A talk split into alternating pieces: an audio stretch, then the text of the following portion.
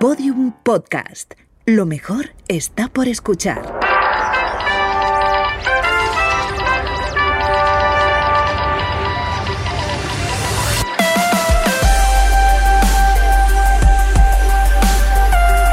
Tentación a Medianoche, un podcast que homenajea la radionovela escrita por Rafael Barón en adaptación de su novela homónima y realizada para la cadena Ser en el año 1973. Episodio 30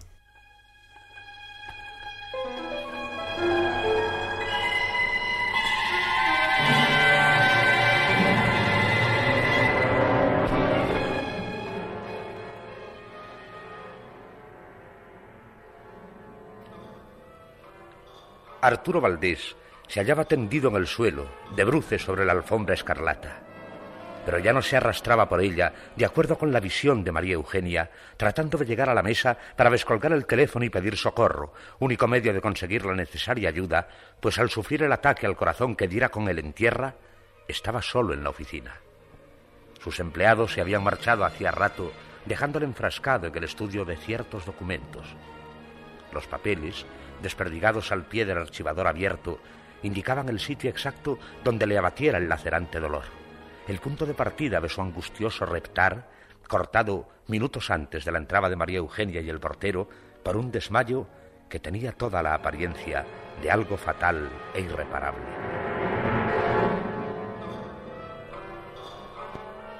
Papá, papá, un médico, un médico, avisa un médico. Atendido adecuada y urgentemente, Arturo Valdés no murió en aquella ocasión.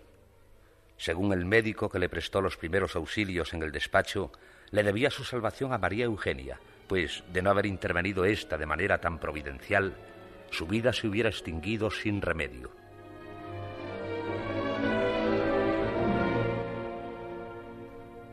Algún tiempo después, ya instalado en la clínica a donde le llevaron en una ambulancia, cuando pudo hablar y explicarse, contó cuanto le había ocurrido y también algo que a María Eugenia le produjo enorme impresión.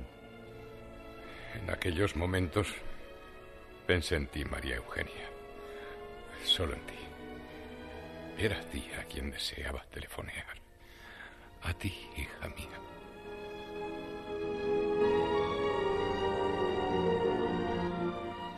Lo sucedido le resultó a María Eugenia tan turbador como la visita póstuma de su madre. Fue a consultar por eso la opinión de su confesor.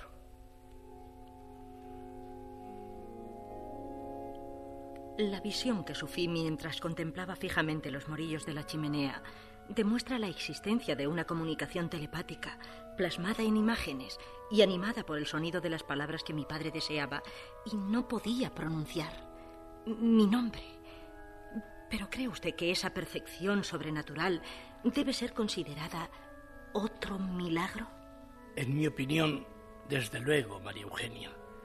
Y gracias a ese milagro, tu padre ahora está vivo. Pero hay una diferencia fundamental entre los dos casos. Mi madre ya estaba muerta cuando yo la vi aquella noche. Mi padre, en cambio, vivía. ¿Cómo puede explicarse? Yo no puedo explicarte nada, María Eugenia.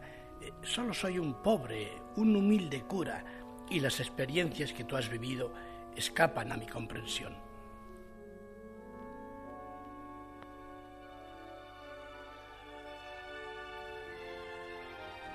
Después de mucho cavilar y de consultar diversas opiniones, María Eugenia llegó a una conclusión personal que, sin mermar la naturaleza extraordinaria de los dos sucesos, le resultaba tranquilizadora. Yo soy una mujer normal, absolutamente normal a pesar de esas experiencias que parecen desmentirlo. Jamás me ocurriría con un extraño una cosa semejante.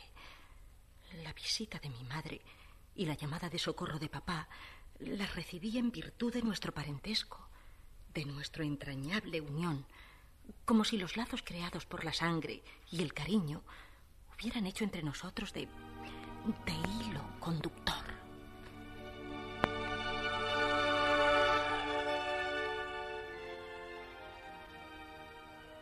Nueve años más tarde, La tercera experiencia le demostraría que se había equivocado al circunscribir sus facultades paranormales al terreno familiar.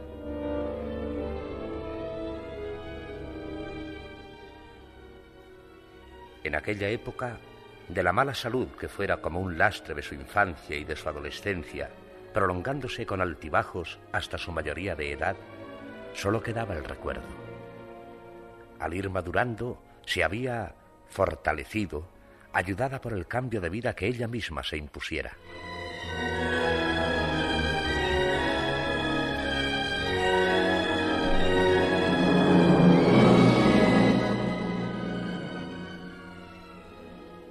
Hasta luego, Luisa.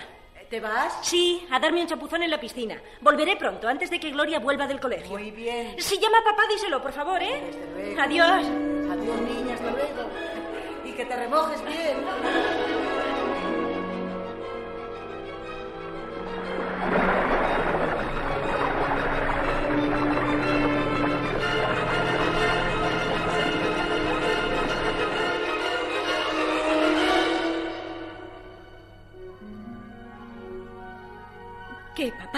¿Vamos a pasar en la sierra este fin de semana? Si vosotras queréis. Claro que queremos, ¿verdad, Gloria?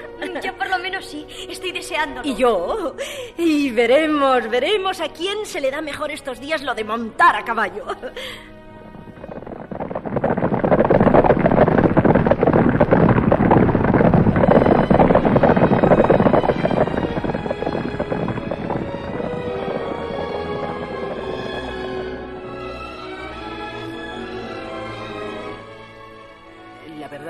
Eugenia, pareces otra. ¿Cómo te has puesto? Eh, Nosotros, claro, lo notamos menos porque te vemos todos los días. Pero ¿dónde estará aquella niña mimada y escuchimizadilla que me tiraba del lazo del delantal cuando sabía que iba a abrirle la puerta a una visita de compromiso? Ah, pues mira, si echas de menos como parece ser lo del lacito, ahora mismo voy a desbaratártelo. Anda, ven no, mujer, no abuses. que no abuse. ven. Eh, claro, como ahora eres mucho más alta que yo, me puedes. Ay. ¿Sabes lo que a ti te hace falta para acabar de estar bien? Comer más no será, digo yo. No. Pues vitaminas no creo que me hagan falta. No, tampoco. Lo que tú necesitas, óyeme bien, lo que tú necesitas es un hombre. Pero Luisa. Eh, eh, no me interpretes mal, eh. he querido decir casarte. ¿Qué? ¿Hay novio a la vista? Anda, curiosona. Ay, vamos, dímelo. Te guardaré el secreto. Bueno, algo hay. Ay, anda, cuenta, cuenta. Vamos, hija, sigue, que me tienes en ascuas. Mira, eh, estoy saliendo con un chico. ¿Guapo? No. Vaya, por Dios. Es guapísimo. ¿Sí? Sí. Lo que se dice de cine. ¿Simpático? Simpaticísimo. Ay, ay, ay. Mientras sigamos con los ésimos, todo va bien. ¿Buena persona? Te lo pregunto. ¿Por qué por esos mundos cada guapísimo, simpatiquísimo? Vaya, de cuidado. Por eso no creo que debas preocuparte. No, si por él no me preocuparía. Sería por ti, hijita, por ti. Tranquila. Es hijo de un señor que tiene algunos negocios con mi padre. Ay, entonces el niño tendrá perras como vosotros. Mm, interesada. Por ti también. Eh, otra cosa. No me has dicho todavía su nombre. Fernando. Ay, qué bien. Como los reyes católicos. Será como el rey, Luisa. Como el rey solamente. Bueno, también tú tienes nombre de reina. Mejor eh, de emperatriz. Bueno, bueno, como sigas con la historia universal, vas a armar un lío de todos los demonios. Acabarás diciendo por el barrio que Fernando el Católico se va a casar con la emperatriz Eugenia. Y eso vamos, ni en el túnel del tiempo. Ay, ay, ay. Ay, sigue, sigue. ¿Qué más quieres saber? Eh, si se te ha declarado. ¿No? Pero ¿y qué espera? Además, Luisa, eso de las declaraciones amorosas ya no se lleva. Las cosas ahora exigen menos protocolo. Entonces, ¿cómo sabe la gente a qué carta quedarse? Mujer, se ve venir. ¿Y tú qué ves, niña? Yo veo ante todo que le llevo cuatro años y eso, eso la verdad no me cohibe un poco. Ah, como si fueran 40 años en vez de cuatro. Vaya una diferencia. No, si mucha importancia no tiene, ya lo sé, pero de todos modos esos cuatro Anda, años, anda, Luisa, anda. son como cuatro espinitas. Déjate de boleros. ¿De boleros? Eh, se parece a lo que acabas de decir. Cuatro espinitas. Bah, yo en lugar de boleros, eh, lo que quiero oír es la marcha anuncial en la parroquia.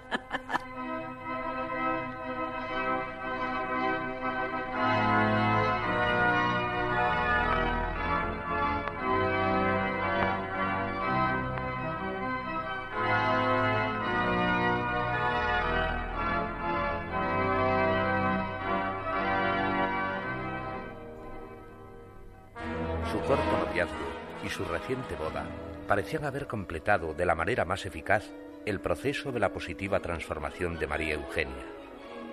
Esposa feliz, esperaba con lógica ilusión el nacimiento de su primer hijo, acontecimiento que debía tener lugar unos meses después.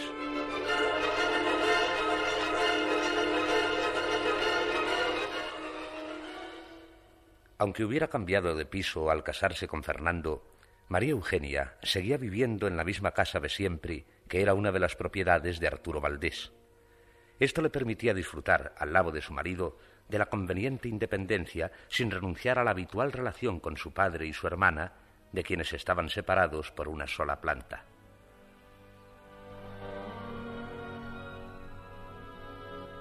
María Eugenia y Fernando habían pasado su luna de miel el otoño anterior en distintos lugares de la costa mediterránea. Y ahora, con la llegada de la primavera, tenían que volver a Barcelona para asistir a la boda de unos amigos. Pensaban hacer el viaje en automóvil yendo directamente de Madrid a Valencia y desde Valencia, por el litoral, sin prisa, deteniéndose donde se les antojara, a la capital de Cataluña. Iban a repetir en consecuencia una gran parte de su itinerario nupcial, como decían, cosa que a los dos les encantaba.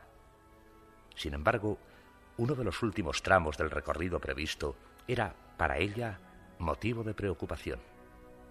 El macizo de Garraf.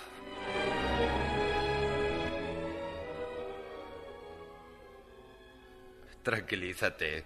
Ya que desconfías de mi destreza como conductor, al llegar a Vendrell, en lugar de desviarnos por la carretera de la costa, seguiremos la del interior. No desconfío de tu destreza. Pero todavía no he superado el miedo que pasé al cruzar Garraf durante nuestro viaje de novios. Esa carretera llena de curvas y pendientes. Nada me importa regresar por ella bien pegadito el coche a su derecha, a, lo seguro. En cambio, la sola idea de utilizarla en el viaje de ida y de ver al pie de mi ventanilla, abismo tras abismo, me deja sin respiración. Pedro se reirá de ti cuando se entere. Para él, que vive prácticamente en Sitges, sus desplazamientos a Barcelona carecen de importancia. Según dice, sería capaz de hacer ese camino a toda velocidad con los ojos cerrados. Y eso que que no es un segundo fangio como yo. Los buenos conductores solo corren donde saben que pueden hacerlo. Si Pedro lo fuese, no confundiría una carretera de cornisa con el circuito del jarama. Bueno, supongo que Monse, en cuanto se casen, le atará corto para que no haga más locura. Ah, las mujeres. Ah, los hombres.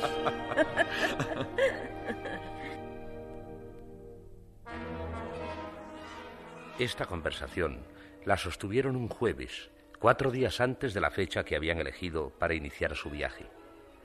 Pensaban salir de Madrid el lunes muy temprano y llegar a Valencia a la hora del aperitivo.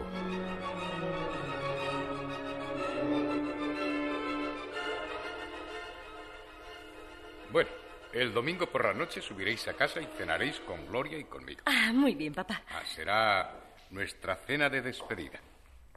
¡Ay, tanta ceremonia para un viaje tan corto! bueno, Gloria, hija. El viaje, quiero decir, la despedida, no es más que una excusa para celebrar una fiestecita íntima familiar. Ay, papá. Estaremos solos los cuatro. Y lo pasaremos divinamente, ¿verdad, Arturo? Como siempre, Fernando. Como siempre.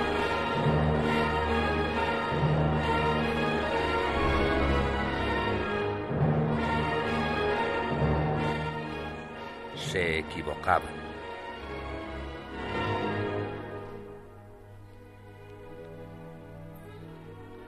La noche del domingo sería para ellos sinónimo de muerte.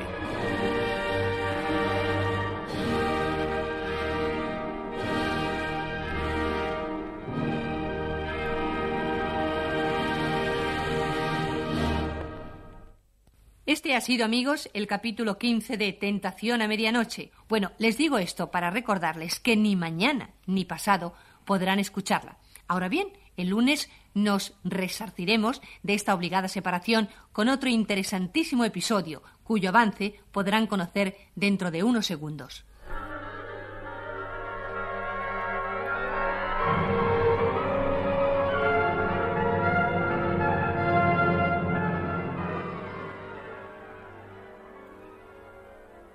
Debilitada por el doble sufrimiento moral y físico, debatiéndose entre la lucidez y la inconsciencia, precario alivio de su pena, María Eugenia se sumió cierta mañana en un inquietante duermevela.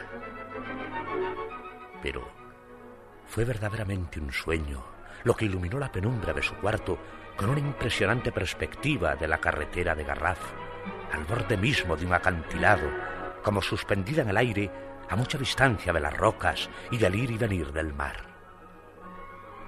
Fue una pesadilla, solo una pesadilla, lo que le hizo ver de pronto en aquel tramo particularmente peligroso la aparición de un coche americano, tan grande como llamativo, que rodaba muy cerca del abismo a toda velocidad hacia Barcelona.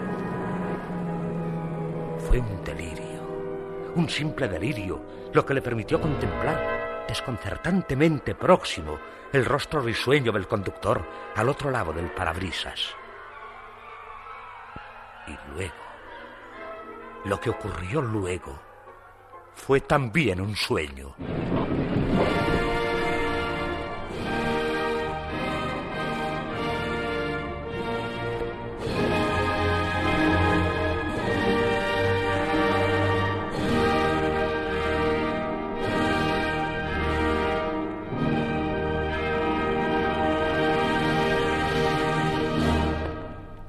Tentación a Medianoche han intervenido hoy por orden alfabético y en papeles destacados Agustín Ibáñez, Maribel Ramos, Aparicio Rivero y Matilde Vilariño.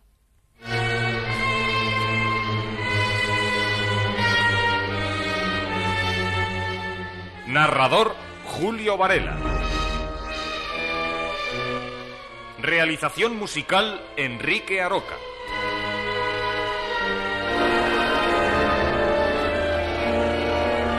Dirección José Fernando Dicente.